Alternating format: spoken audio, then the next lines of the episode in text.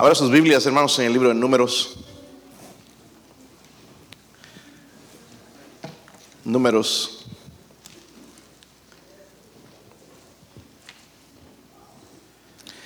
Génesis, Éxodo, Levítico y Números. Si no eh, sabe dónde está Génesis, vaya al índice. O el primer libro de la Biblia, hermanos, ¿ok? Para encontrar uno de los libros llamados los libros de la ley o el Pentateuco. Vamos a leer nada más un versículo, hermanos, y vamos a tratar de números 14.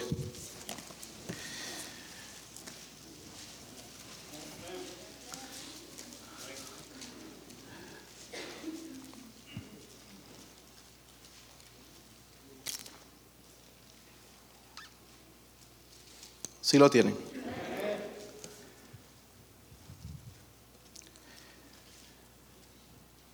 Dice el versículo 11.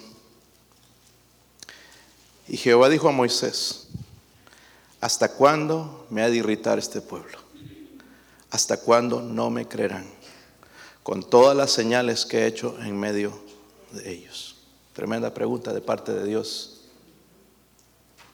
Yo no la quiero aplicar, hermanos, nada más al pueblo de Israel, sino a nosotros. ¿Por qué no lo leemos juntos, hermanos? Dice ahí, y Jehová dijo a Moisés, ¿hasta cuándo me ha de irritar este pueblo? ¿Hasta cuándo no me creerán con todas las señales que he hecho en medio de ellos? ¿Cree usted, hermanos, que nosotros irritamos a Dios? ¿Cuántos creen eso? Los que no creen, hermanos, sí irritamos a Dios. Y dice, ¿hasta cuándo no me creerán? Lastimosamente, hermanos, muchos de nosotros hemos llegado a ser cristianos incrédulos. Cuando las niñas estaban cantando bendecido en abundancia, yo creo que soy esa persona. Pero muchos de nosotros no lo creemos porque no lo estamos viviendo. ¿Verdad? Pensamos que es como una fantasía que estamos exagerando aquí, ¿verdad? Pero esto es lo que Cristo ofreció, vida en abundancia. Eh, y si usted no la tiene, hermano, ¿sabe por qué es? justamente por esto. Irritamos a Dios y no creemos. Sí, hemos creído en Cristo, ok, pero no, no nos quedamos ahí, hermanos. Tenemos que ir creciendo. Tenemos que creer cada cosa que Dios dice para nosotros, para no bienestar. Amén. So espero, hermanos, que esta mañana usted decida abrir su corazón. Primero empezáramos por ahí abrir el corazón para que Dios le hable. ¿Está dispuesto a hacer eso? Vamos a orar entonces a, nuestro Dios. Padre, ruego Señor por sus misericordias, que nos hable Señor. Háblenos Señor, por favor. Nuestro corazón es duro, Señor, es perverso. Usted lo conoce perfectamente. Hay un corazón, Señor, lleno de incredulidad dentro de nosotros, Dios mío. Oro, Señor, por favor, que en esta mañana usted nos hable, nos cambie Señor, nos ayude a cambiar el rumbo, el destino de nuestra vida. Por favor, hábleme a mí, Señor. Hable a cada hermano que esté con su corazón dispuesto, abierto a su voluntad en esta mañana. Si hay alguien sin Cristo, Señor, alguien que no tiene seguridad de ir al cielo, que si muriera hoy, en este momento o en cualquier momento, Señor, que usted decida,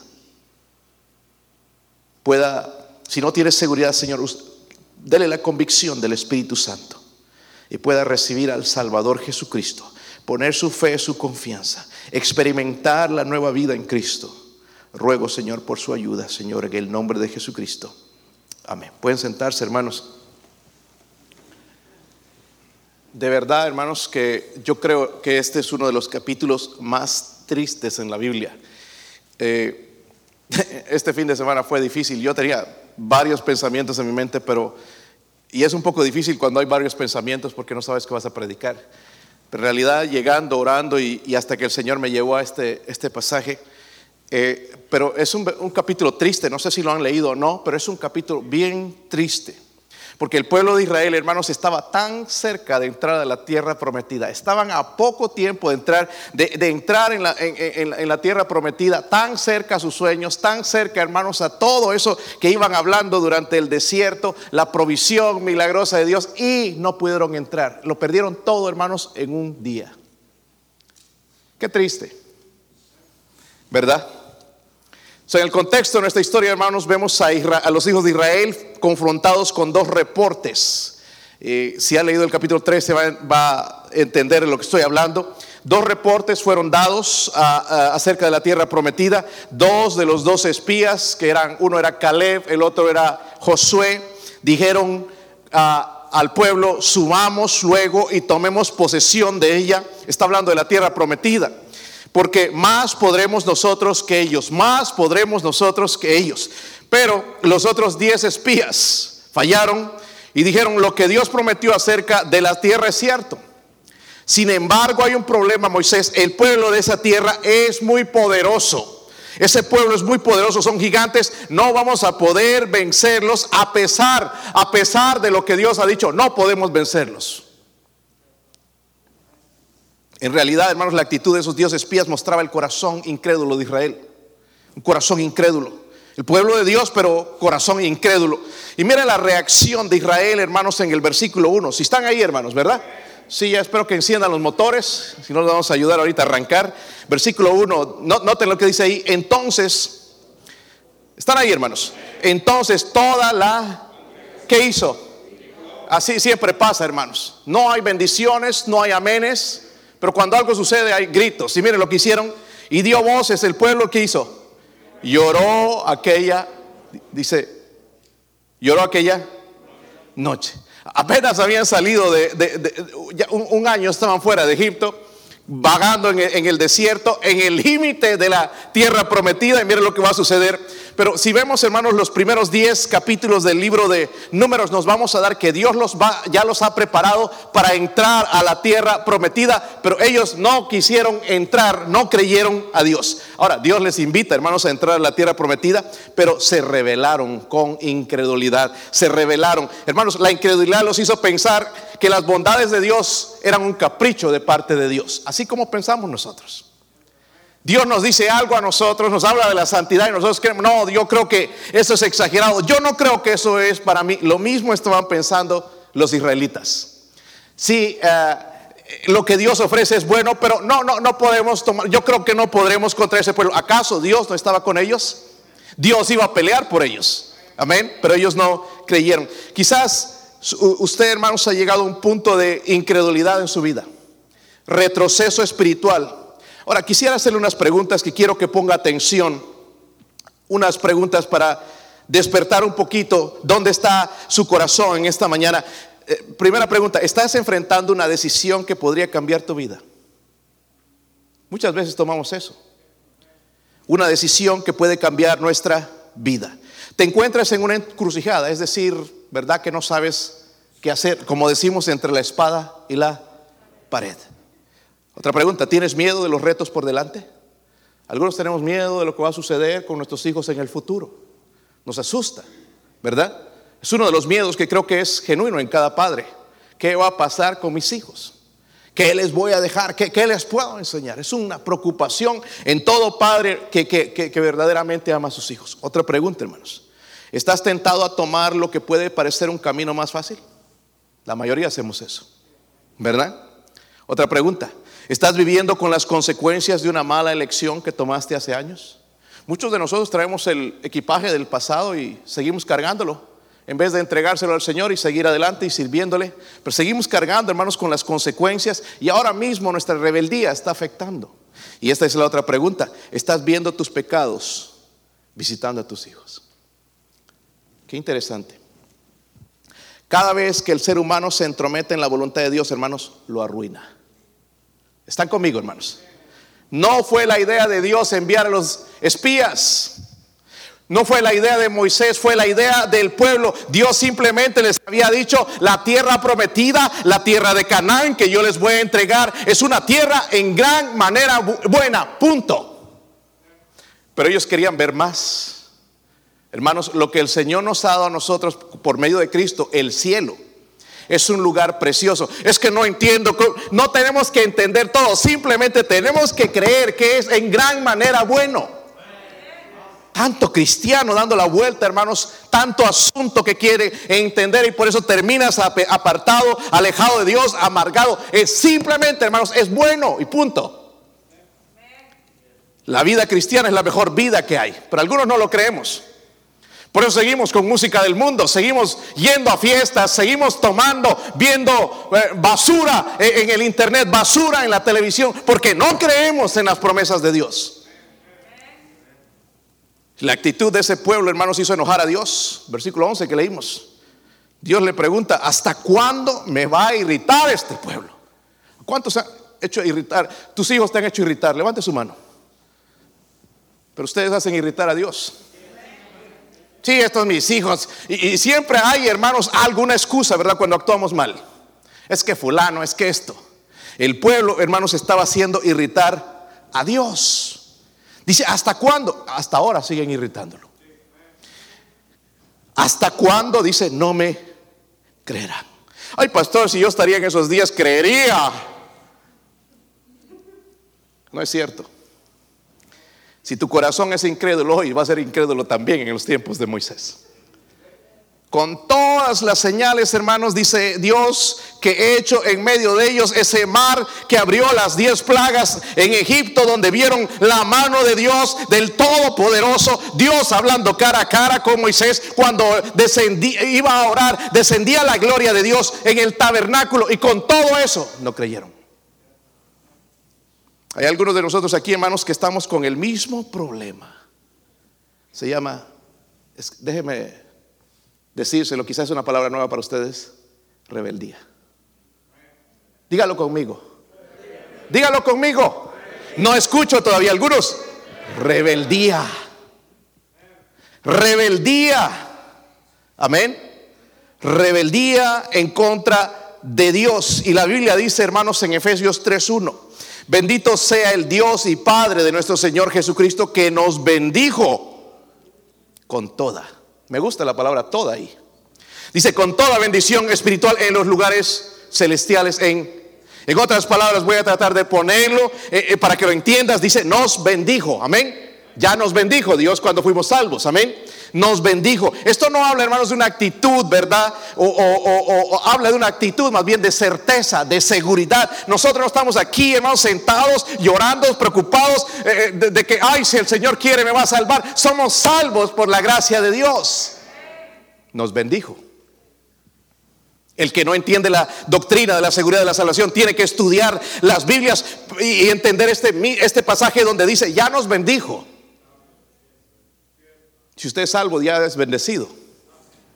Por eso hubiéramos dicho amén, hermanos, cuando terminaron de cantar.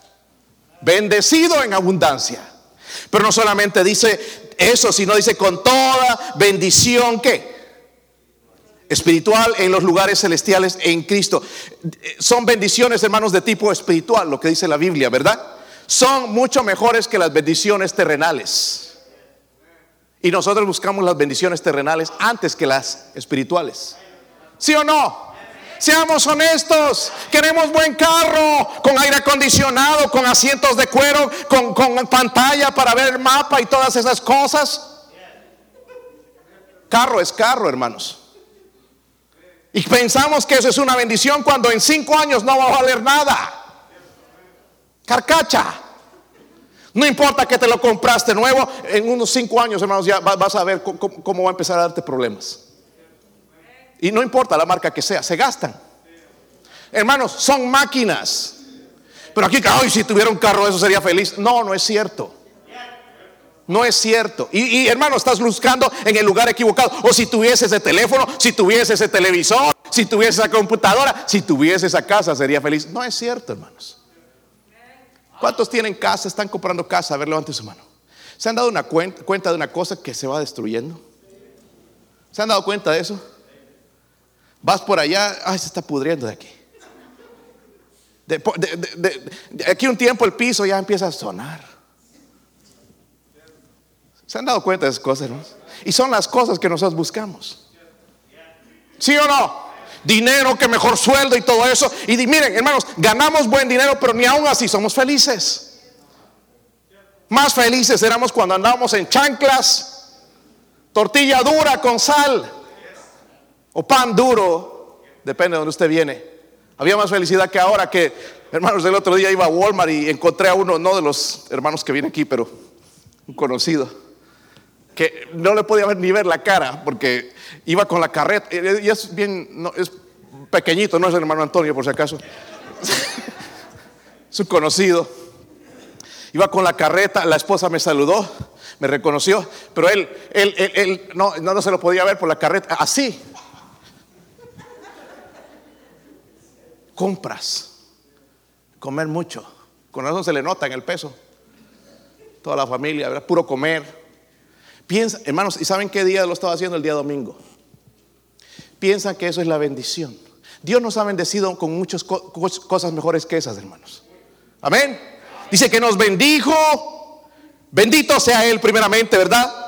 Porque nos bendijo con toda bendición espiritual en lugares celestiales, dice en... Hermanos, y muchos de nosotros estamos rechazando esas bendiciones. Yo no te pregunto personalmente o que levantes tu mano, das tu diezmo. Si no lo das, tú te estás perdiendo la bendición. Tú no estás creyendo en, esto, en estos pasajes. Tú eres incrédulo. Es que yo no creo, yo estoy enojado con usted. No importa. Mire, la, obra no es mía. Yo estoy aquí nada más como pastor, como un siervo del Señor. Nada más. Dios se va a encargar si yo estoy administrando incorrectamente o, lo, que sea. Dios se va a encargar de mí. Pero tú vas a tener que dar cuentas por robar el diezmo de Dios. A mí no me gusta cuando hablan de esas cosas. Yo sé. Pero ¿sabe dónde eso lo vamos a terminar dando? En la cárcel, al abogado, al doctor. Está callado aquí, hermanos. ¿Sí o no? Se me tronó la transmisión, se me tronó esto, el otro. Vas a terminar dándolo en otro lado. Porque tú no crees que Él nos ha bendecido con todas las bendiciones espirituales en Cristo. ¿Están conmigo? Y, que, hermanos, hablar de, testificar de, la bendición que hay en traer a otros a los pies de Cristo. No lo hacemos porque no creemos a Dios. ¿Verdad? El asistir fielmente a la iglesia, no lo creemos. Dice la Biblia, no dejando de congregarnos como algunos tienen por, dice, sino exhortándonos. Amén. Pero nosotros no creemos estas Creemos que creemos, pero no creemos. Están enojados ya, ¿verdad? Entrada. Pero me gusta, hermanos, porque yo ya me doy cuenta quiénes son. Yo no sé quién es quien diezma o quién da. No sé absolutamente, solo sé de mi persona. Pero no sé de ninguno de ustedes. Y no lo quiero saber nunca. Porque cuando voy a la puerta no quiero saludar y, pensar en mi mente, porque yo quizás tengo un corazón así perverso como el suyo también, pensar, estoy agarrando la mano de un ladrón. Porque dice que robará el hombre a Dios. Vosotros me habéis robado con vuestros diezmos y ofrendas. Sí podemos robar a Dios. No es que yo lo envío aquí, lo envío a la televisión. ¿Quién te dice que tú tienes que enviar tú tienes que ir a tu iglesia local y dar tus diezmos en la iglesia local? Nos queremos tan espirituales a veces, hermanos, estamos tan mal. Por eso no somos bendecidos. Enojes, hermanos, todo lo que quiere, pero por eso no somos bendecidos. Ahora, volviendo a la Biblia, hermanos, de este capítulo, tres cosas que encuentro que describen este capítulo. Miren el versículo 2. Si están ahí, hermanos? Los enojados también. Los soñolientos también, porque algunos ya están pestañando. Ojalá hubiera sido dormir temprano, hermano, hermana, no a las 12 o 1 de la mañana. Se te hizo bien duro, seguro, para levantarte esta mañana. Versículo 2. Pero bueno, eso es lo que usted le trajo al Señor, ¿verdad? Eh, versículo 2. ¿Están ahí? ¿Y sé qué? Ah, eh, eh, eh, yo estaba pensando el otro día, si yo pudiera darle una, lista, hermanito, hermanita, escriba las cosas que no le gusta de su pastor. Uy, les faltaría papel. ¿Verdad? Pero si yo te hiciera las preguntas a ti. Ni una, ¿verdad? Perfección. Pastor, la única vez que estuve equivocado es cuando pensé que estaba equivocado. Hermanos, hay hermanos aquí que nunca se equivocan. Nunca. Nunca aceptan sus errores, nunca aceptan su culpa, nunca aceptan su pobreza espiritual, nunca.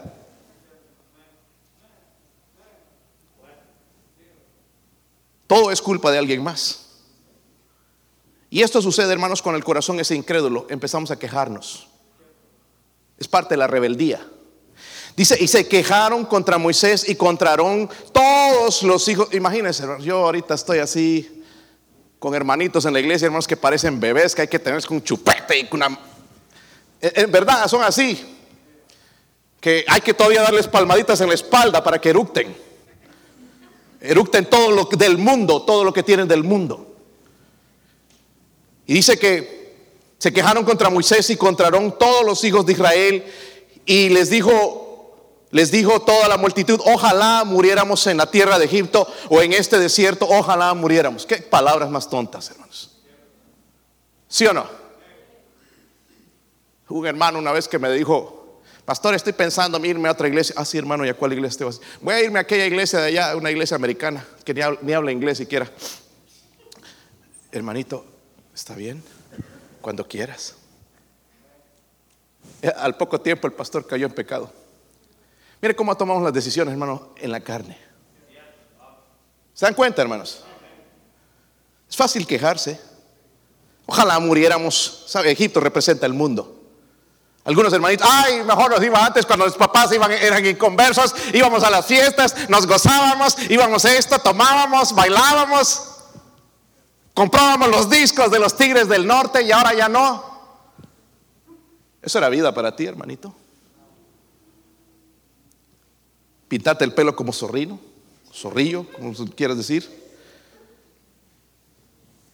Dice el versículo 3. Miren esto, hermanos. Suena tan ingrato de parte de este pueblo. ¿Y por qué nos trae Jehová a esta tierra para caer a espada? Y que nuestras mujeres y nuestros niños sean por presa. ¿No nos sería mejor volvernos a Egipto? Versículo 4, y decían el uno al otro, designemos un capitán y volvamos a Egipto, el más carnal de todos. Un capitán y volvámonos. Querían un mundano, Seguramente esa era la mejor persona para hacerlo. Pero la primera palabra, hermanos, en este asunto es, es que, hermanos, la rebeldía es como un cáncer, pero comienza con la incredulidad en el corazón. ¿Están conmigo? Es como un cáncer, pero comienza con la incredulidad en el corazón. La queja, hermanos, en realidad no era contra Moisés, era contra Dios. Cuando usted se queja, Usted se está quejando en contra de Dios.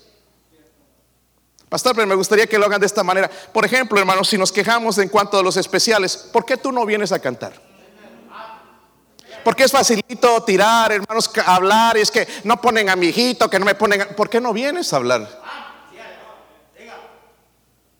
Porque somos carnales, ¿verdad?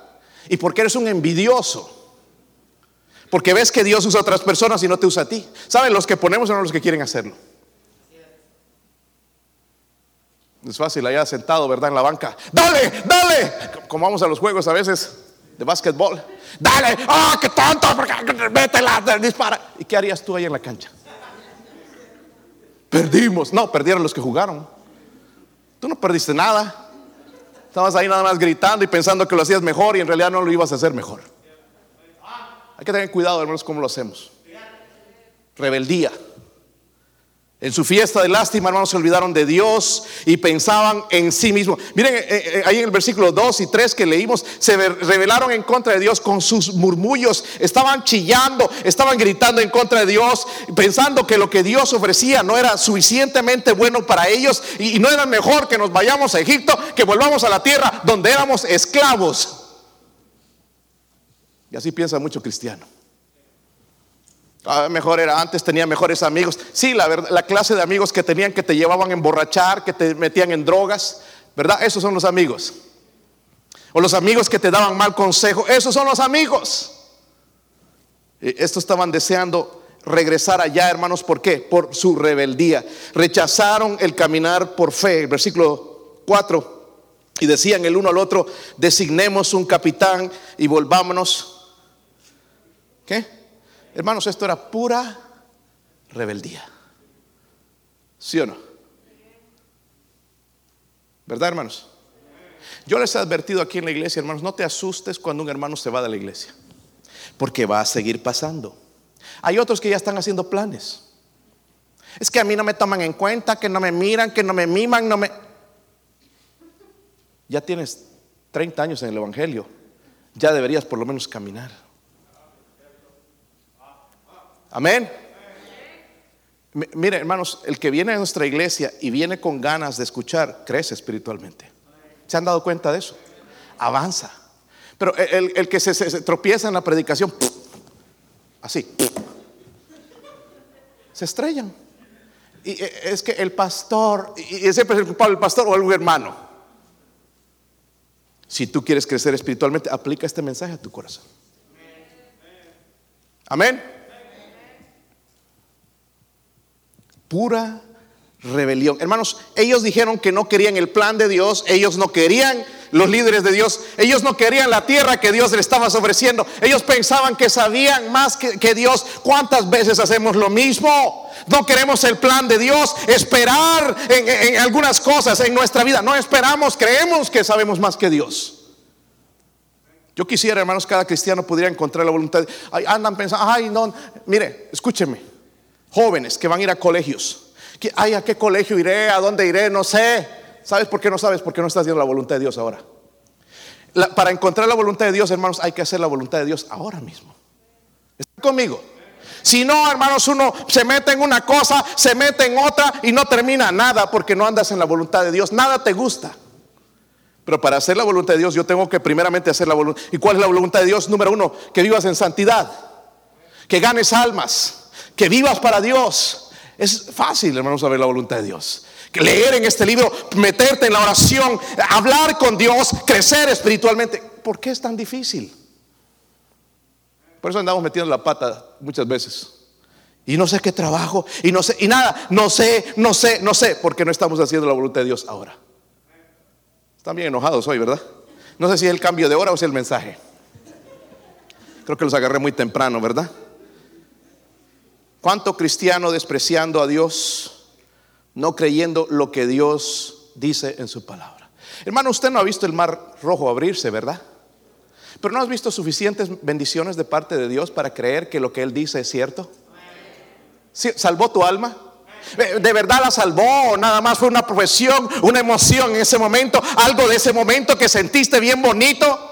¿O realmente sucedió un nuevo nacimiento donde ahora puedes ver los cielos, las bendiciones de Dios? Algo ha cambiado en tu vida. Hay una sed, un hambre de Dios en tu vida. Ah, algo pasa, hermanos, cuando somos salvos.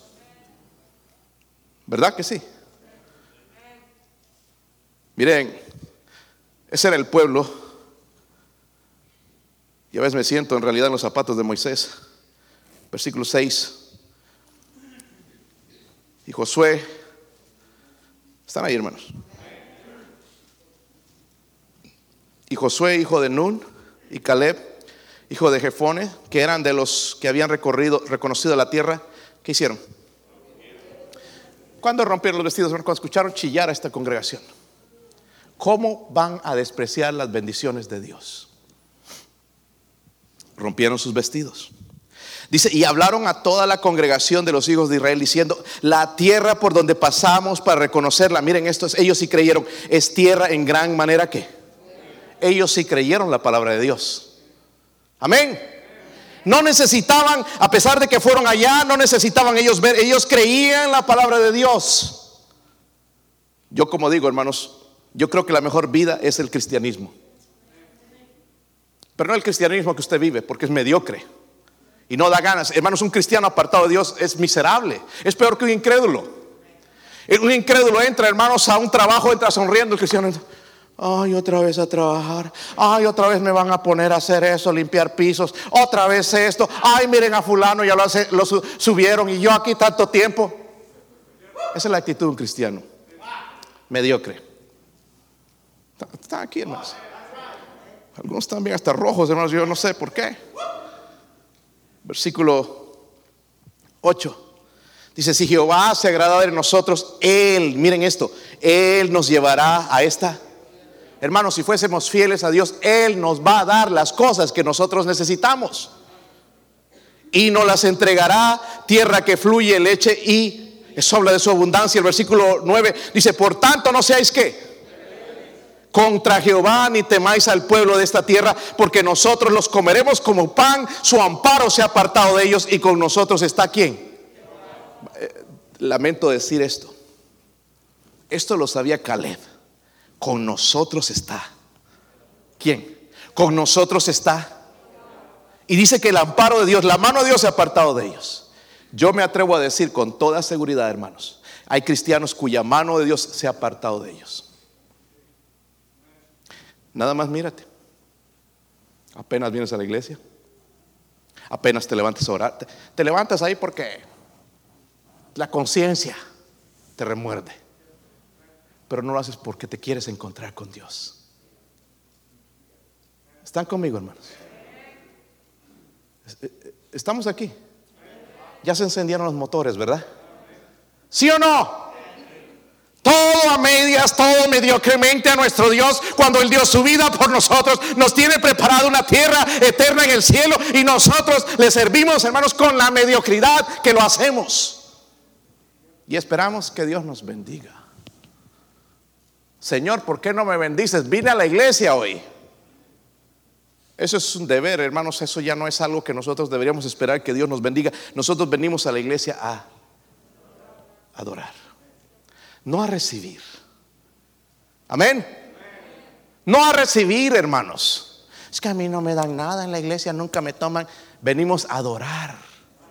Cuando tú adoras a Dios, Él va a ser, Él dice, nos llevará a esta tierra, nos las entregará, tierra que fluye leche y miel. Habla de una abundancia. Es ahí donde vas a vivir esa vida abundante cuando no eres rebelde. ¿Cómo estamos hombres como Josué y Caleb, hermanos? ¿Están conmigo, hermanos? Y lo triste que en la iglesia a veces los Josué y Caleb y está bien, hermanos, no, no estoy criticando esto, son las mujeres. Se quedó callado ahora, ¿verdad? Son los que emprenden, son los que creen a Dios, son los que le echan ganas, son los que tienen temor a Dios y no los hombres. Pero en la casa quiere ser un macho. Usted le toca barrer, le toca limpiar los trastes. Hermanos, ¿sabe? Sara en la Biblia llamaba, dice Señor Abraham.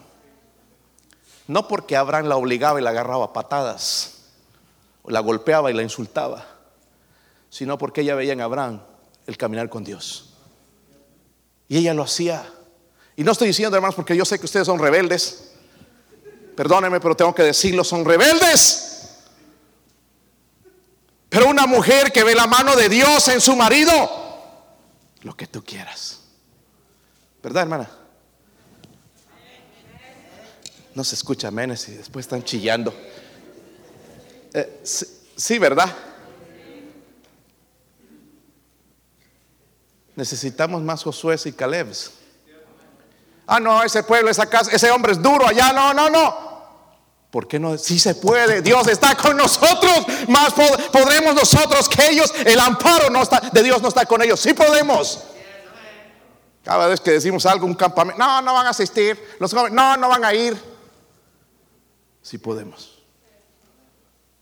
Todavía esta familia cree que sí se puede. Porque Dios está con nosotros.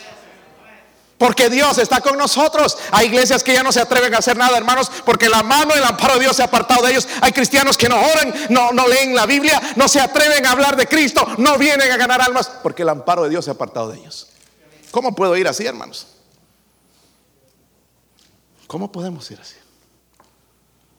Pero bendito Dios tiene su mano todavía en este lugar. Amén, hermanos. Pero los rebeldes no lo creen. Vamos al versículo 11. Está bien callado aquí, hermanos. Creo que le va a hacer daño al almuerzo.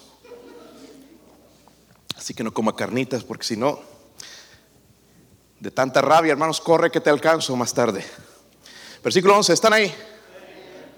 Y Jehová dijo a Moisés, ¿hasta cuándo me ha de irritar este pueblo? ¿Hasta cuándo no me creerán con todas las señales que he hecho en medio de ellos. Versículo 12. Dice ahí, yo los heriré de mortandad y los destruiré y a ti te pondré sobre gente más grande y más fuerte que... ¿Cuántos? Bueno, no pregunto mejor esto, hermanos. Pero al leer esto, en mi carne yo quisiera esto. Pero Moisés era más espiritual que yo. Amén. Eh, eh, trabajo con mucha gente ya por años años. Pero todavía no pueden hacer nada para Dios. ¿Cuál es el problema? Rebeldía. Esta iglesia pertenece a Dios. El fin de semana fueron salvas siete almas. Y yo no puedo salvar almas, las salva Dios la iglesia, gracias a Dios, crece, está creciendo. No en los números que quisiéramos ver, pero está creciendo. ¿Sí o no? Hermanos que son carnales, hermanos que, que están en pecados, se van a ir. Amén. Si es que ellos no quieren cambiar su rebeldía, se van a ir. ¿Y qué vamos a hacer nosotros? ¿Llorar? Mejor es ir con ellos, ya están disfrutando. No, mire, tarde o temprano esta gente va a sufrir las consecuencias. Han hecho blasfemar el nombre de Dios, han atacado a la obra de Dios y Dios no van a quedar impunes si son hijos de Dios. Porque si no son hijos de Dios, pueden vivir como el diablo y no les va a pasar nada hasta que al final mueran y van a pasar el resto de la eternidad en el infierno. Pastor, ¿usted cree que hay gente aquí que no es salva? Probablemente, yo no sé. Eso es entre usted y Dios, usted tiene que saberlo. Yo hago la invitación todo el tiempo, hermanos, para que usted, si no está seguro, venga a este altar y se entregue a Cristo. Pero los únicos que sabemos somos nosotros. El, pueblo, hermanos, rebelde. Pero también en estos versículos 12, 11 y 12 vemos el reproche. Es el reproche de, de Dios. Eh, hermanos, esto, para mí esto es bien triste. ¿Sabe por qué? Porque Dios no podía hablar con el pueblo. Tenía que hablar con Moisés. ¿Sí o no? Solamente podía hablar con Moisés. ¿Cuántos cristianos ya hoy en día yo les preguntara, dicen, Dios ya no me habla? ¿Por qué será que Dios ya no te habla si todo el tiempo estás rechazando lo que Dios dice, los mandamientos de Dios, lo rechazas? ¿Cómo es que te va a hablar? ¿En qué manera? Hermano, ¿sabe qué? Eh, y digo, andar fuera de la voluntad de Dios es una de las cosas más peligrosas. Yo prefiero estar con un incrédulo que con un cristiano que anda mal. ¿Saben lo que le pasó a, la gente que con Jonás? ¿Se acuerdan esa historia? Se subió al barco, hermanos, le trajo desgracia. ¿Sí o no? Métete con un cristiano que anda mal, hermanos, y vas a ver, te va a ir mal. ¿Verdad? No es mala suerte, hermanos, que anda mal con Dios. Mal con Dios. ¿Por qué debería hablarnos Dios, hermanos, si rechazamos ganar almas?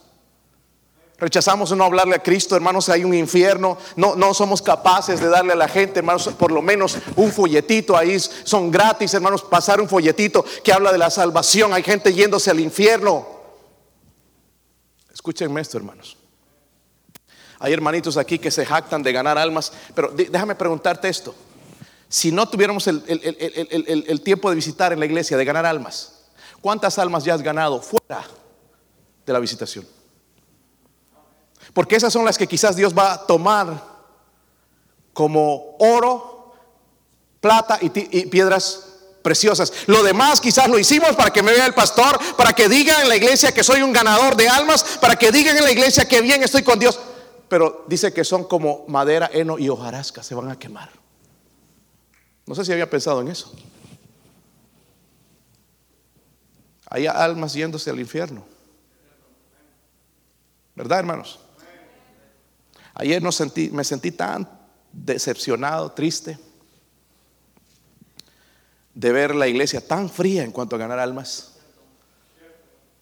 Estaba pensando cosas, que el diablo le mata estos pensamientos de él, no vale la pena, mejor cierra el tiempo de ganar almas, ¿para qué? No vale la pena, nadie responde, con todas mentiras.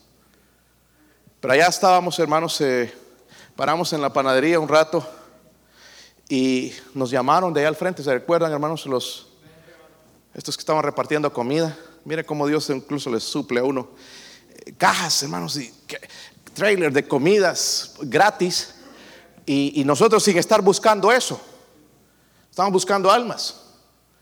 Y se nos acerca y, le digo, ¿cuántas me puedes dar? Porque pensé, bueno, no hay hermanos que tienen carga por las almas, quizás esto vamos y llevamos y va a abrir el corazón de la gente.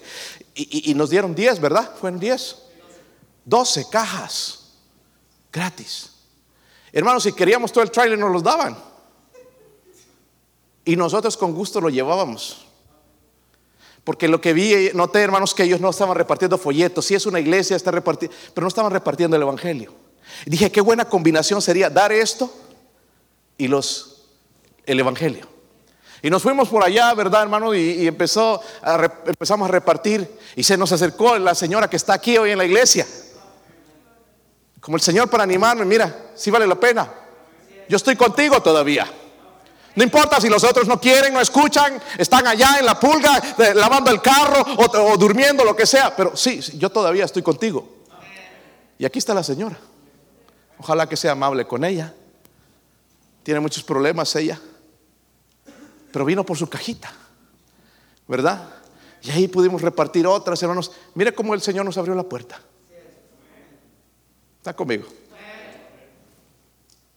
Y nosotros somos tan importantes. Sin Dios no funciona la cosa. De verdad que no. Dios está en control de todo. Pero también veo aquí, hermoso, algo importante porque dice, Dios le dice a, a Moisés, yo los heriré de mortandad y los qué. Versículo 12. ¿Están ahí, hermanos? Eso está diciendo Dios de su pueblo. ¿Está conmigo? Ay, qué malo es Dios. No, Dios no es malo pero estaban cruzando la línea, ¿verdad? Dice, y a ti te pondré sobre gente más grande y más fuerte que.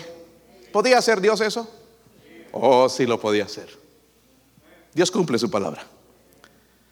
Pero Moisés, dice el versículo 13, respondió a Jehová, lo oirán luego los egipcios porque de en medio de ellos sacaste a este pueblo con tu poder. Y lo dirán a los habitantes de esta tierra, los cuales han oído que tú, oh Jehová, estabas en medio de este pueblo, que cara a cara aparecías, oh Jehová, y que tu nube estaba sobre ellos, y que de día ibas delante de ellos en columna de nube y de noche en columna de... Miren, hermanos, qué buena manera de orar, porque nos enseña. Inmediatamente que Dios le dice eso, Moisés dice, no, no, no, Señor, espérate.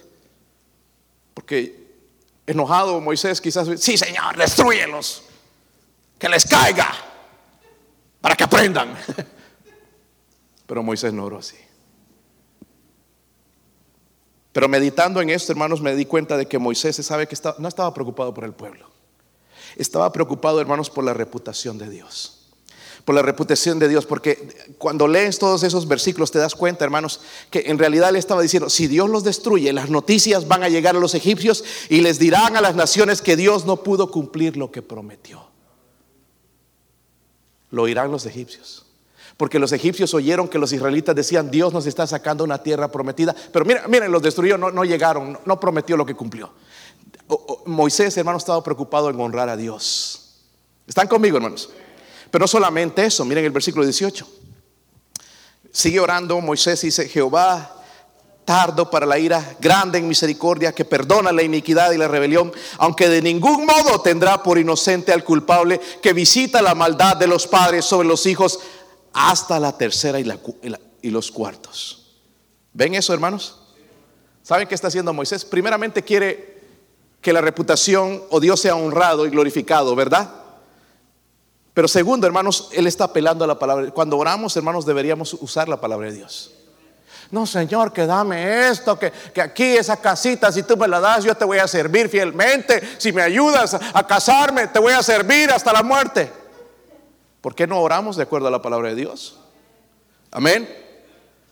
Apela a la palabra de Dios y por eso Dios, hermanos, perdonó al pueblo, pero no perdonó las consecuencias, porque dice, aunque de ningún modo tendrá por inocente al, está en el versículo 18, culpable. Rebeldía. La rebeldía recibe el reproche de parte de Dios. Pero hay uno más, hermanos, miren el versículo 21. Versículo 21. Si están ahí, hermanos. ¿Se les quitó el enojo o no? Más vale que sí. Dice, más tan ciertamente como vivo yo y mi gloria llena toda la tierra, todos los que vieron mi gloria y mis señales que he hecho en Egipto y en el desierto me han tentado ya diez veces y no han oído mi voz. Dice, miren esto, no verán la tierra de la cual juré a sus padres, no, ninguno de los que me han irritado, ¿qué? Para mí esto es bien interesante porque toda mi rebelión, revélate lo que quieras, mi hermanito, va a traer una repercusión. Te puedes parar muy orgulloso, lo que quieras, pero va a traer una repercusión. Y no es de parte del pastor, es de parte de Dios. De parte de.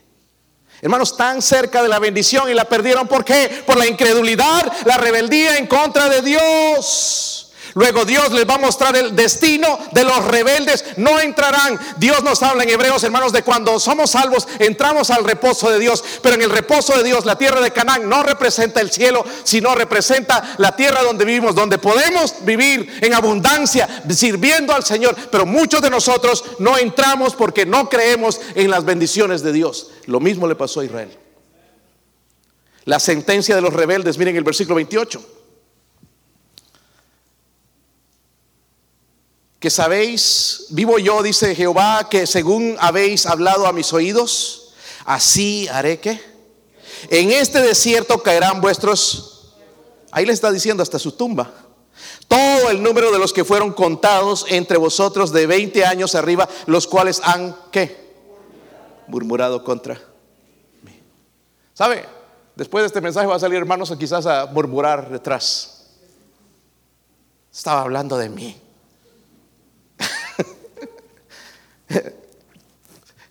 Eh, tu, conciencia es el problema, hermano. Uh, tu pecado, tu rebeldía.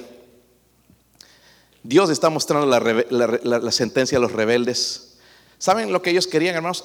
¿No era mejor que muriéramos en Egipto? Dios les va a dar exactamente lo que quieren. Sigue jugando con Dios y te va a dar exactamente lo que tú estás buscando. Te lo va a dar. Y la, verdad, hermanos, es que es algo que nos va a doler. Miren el versículo 36, porque aquellos diez espías, lo que les pasó a ellos, esta es la sentencia en contra de los rebeldes, no van a ver la tierra prometida, les dice, sino sus hijos, de 20, de 20 para arriba iban a morir, los de 20 para abajo iban a vivir. Dice en el versículo, ¿qué les dije? 36. Y los varones que Moisés envió a reconocer la tierra y al volver habían hecho murmurar contra él a toda la congregación, desacreditando aquel país. Aquellos varones que habían hablado mal de la tierra, ¿qué hicieron? Murieron de, plaga delante de Jehová. Los hirió quizás, hermanos, con una de las plagas de Egipto.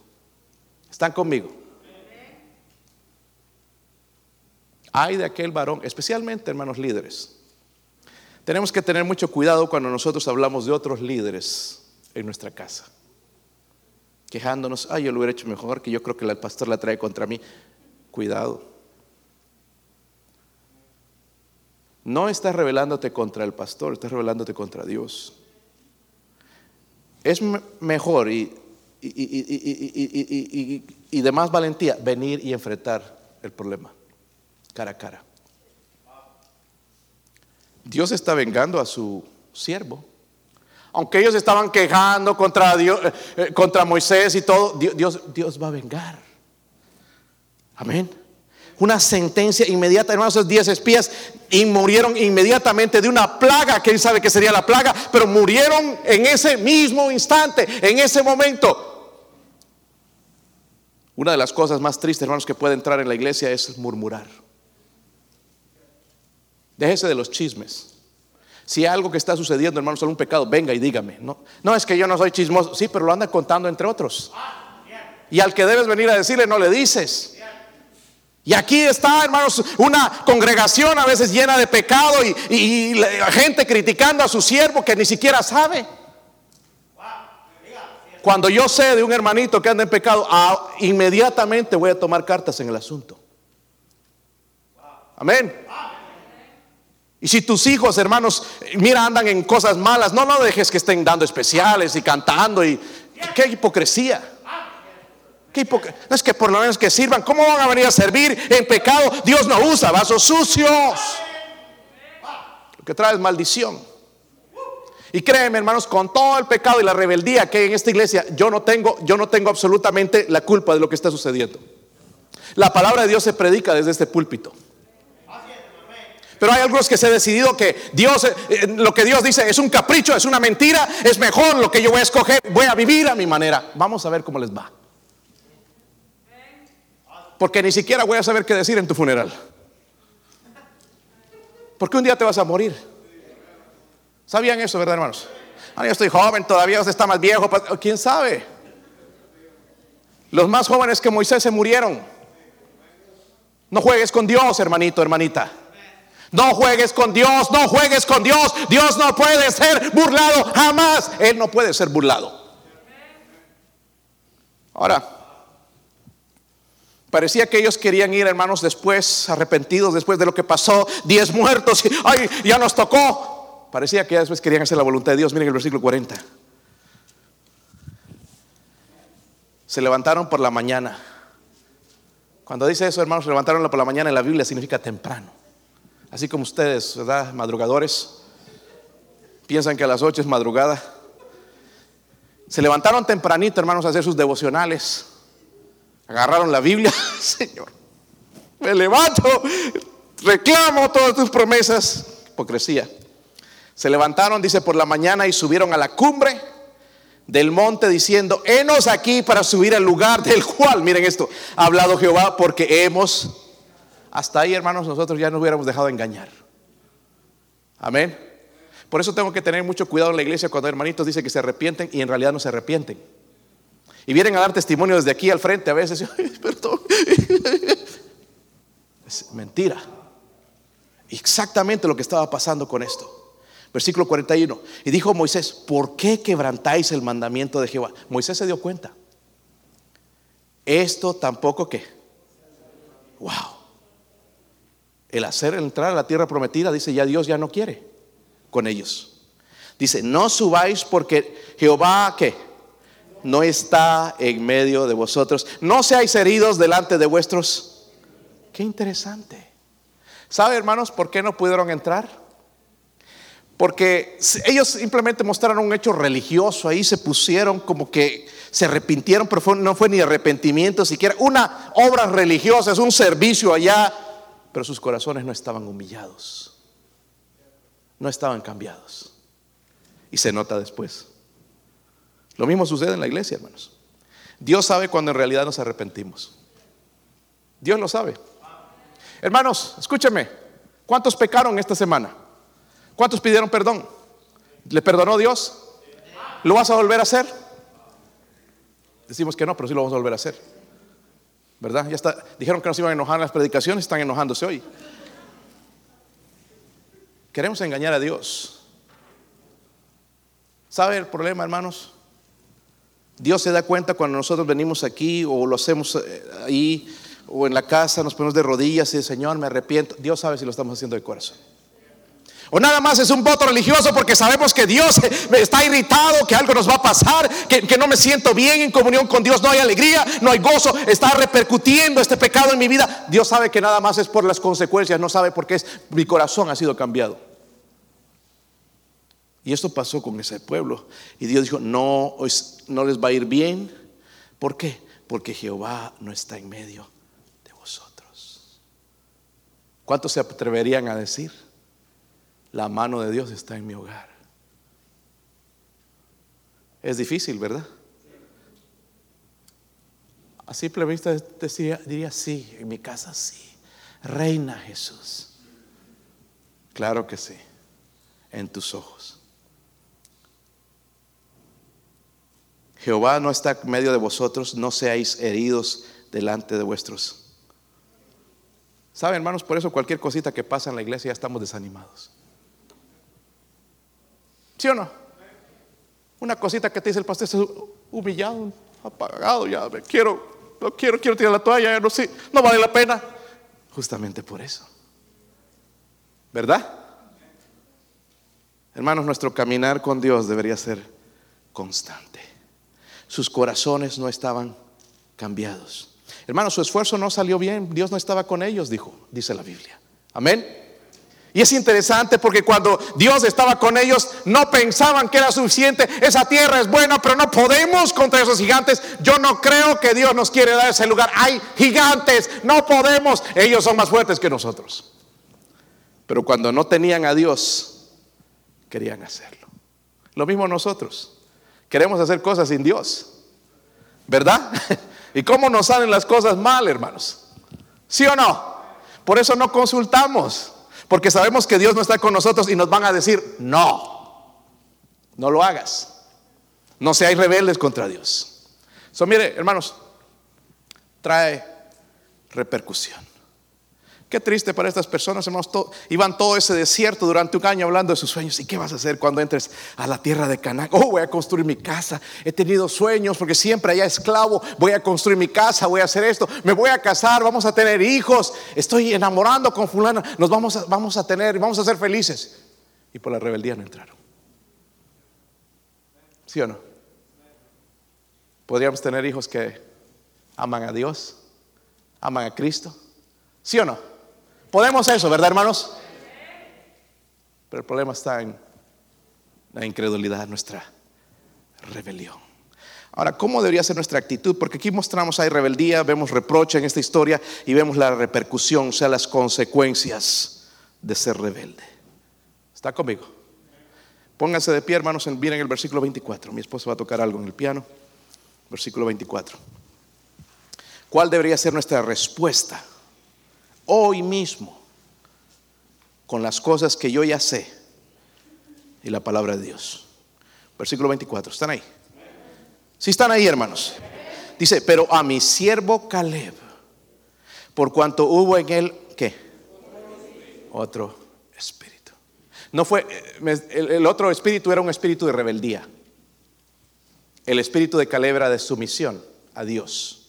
¿Están conmigo, hermanos? Dice, por cuanto hubo, mire cómo reconoció Dios esto, en él otro espíritu. ¿Y qué hizo? Escúchenme bien, hermanos, ¿qué ha decidido acerca de Dios, de la voluntad de Dios? Él decidió también. Dios lo sabía. No es una decisión que vengo a tomo aquí en las conferencias y oh, ahora voy a servir al Señor, tiene tiempo completo y voy a estar fiel. Decidió, pero lo hizo. Fue fiel porque estaba había un cambio en su corazón. Dice, y decidió ir en pos de mí. Dice, ¿qué, qué, va a suceder? Yo le meteré en la tierra donde entró. No solamente esto. La recompensa va también para su familia y su descendencia la tendrá en qué. Wow. Esto es más claro que el agua, ¿verdad, hermanos? Que esta, ¿no? Porque agua mugrosa. Clarito. Este es el espíritu que Dios quiere en nosotros el espíritu de Caleb. No es orgulloso de que yo puedo, no que yo voy a ir, no importa, ya, ya tengo la edad, pues voy a hacerlo, voy a decidir, que me importa, estoy enojado, es que a mí no me comprenden. No, no, el espíritu de Caleb. Porque habían estos diez mugrosos quejones que hicieron morir a tanta gente por su culpa, ¿verdad? No podemos, no podemos, son muy grandes. Sí podemos seguir, hermanos. Sí podemos ganar almas. Si podemos, hermanos, llevar el Evangelio a todo el mundo. Sí podemos. Si tuviéramos el espíritu de Caleb. Porque lo queremos hacer en nuestra fuerza y no, no funciona. No funciona. Estamos un mes, dos meses, un día sí, otro día no, como así, montaña rusa o termómetro, arriba, abajo. Este, si estoy de humor, voy, si no, no. Pero el espíritu de Caleb era diferente. Y eso es lo que Dios quiere en nosotros. Estaría dispuesto a humillarse porque esa, es la llave, hermanos, para que Dios nos use. Dice, eh, por cuanto hubo en mí otro, pero dice, decidió ir en pos de mí. Luego viene la bendición. Yo le meteré. ¿Qué, es, es, qué, es, tu deseo? ¿Qué es tu voluntad? Ya la vas a, Dios te lo va a dar tu sueño. Si es un sueño dentro de la voluntad de Dios, Dios te lo va a dar. Dice la Biblia, lo meteré en la tierra donde entró y su descendencia la tendrá en posesión. Tu bendición, tu seguir, tu humillación, tu decisión va a bendecirte a ti, pero a tus hijos, tu familia. Ahorita, hermanos, en esta iglesia ha entrado un espíritu de rebeldía. Los hermanos haciendo todo lo contrario de la palabra de Dios. Y no voy a mencionar nombres, pero usted sabe. Varios, no es uno, ni dos, ni tres. Se han decidido ir en contra de la palabra de Dios. Esto me ha hecho mucho daño esta semana. Pero buscando en la palabra de Dios, siempre trae refugio. Porque mientras buscaba en su palabra esta mañana por la ver la rebeldía de este pueblo, la ingratitud, la maldad, porque no lo podemos llamar de otra manera. Dios me dijo esta mañana, o a pesar de, las cosas que están sucediendo, yo le dije al Señor con mi corazón, pero yo cantaré de tu poder, alabaré de mañana tu misericordia porque ha sido mi amparo y refugio en el día de mi angustia. Fortaleza mía, a ti cantaré porque eres, oh Dios, mi refugio, el Dios de mi misericordia. Y Dios me dio una paz con eso, una tranquilidad. En vez de estar luchando contra la gente y peleando y, y poner el mismo espíritu, puse en sus manos y recordar, Él es mi refugio. Él es mi refugio en el día de mi angustia. Pastor, ¿está angustiado con esta iglesia? Sí. Soy honesto. Soy, un ser humano. Y con todas las cachetadas espirituales que he recibido de cada uno de ustedes, llega un punto donde sí te angustias. Sí te angustias. Y entiéndame, soy un ser humano. Pero Dios sigue siendo mi refugio. Yo no voy a tirar la toalla. Si solo esa mujer vino y viene a los pies de Cristo, vale la pena. Para mí vale la pena. Yo voy a seguir ganando almas, hablando del amor de Cristo, sirviendo al Señor. Aunque ustedes decidan lo contrario. Pero ya estamos grandes y somos responsables. Eso no venga aquí al altar, hermanos, y hacer la misma profesión. No se ponga de rodillas siquiera. Si en realidad su corazón ha sido cambiado con el mensaje, hágalo. Porque si no, las cosas no van a salir bien. Podemos ser sinceros con Dios. Vamos a orar.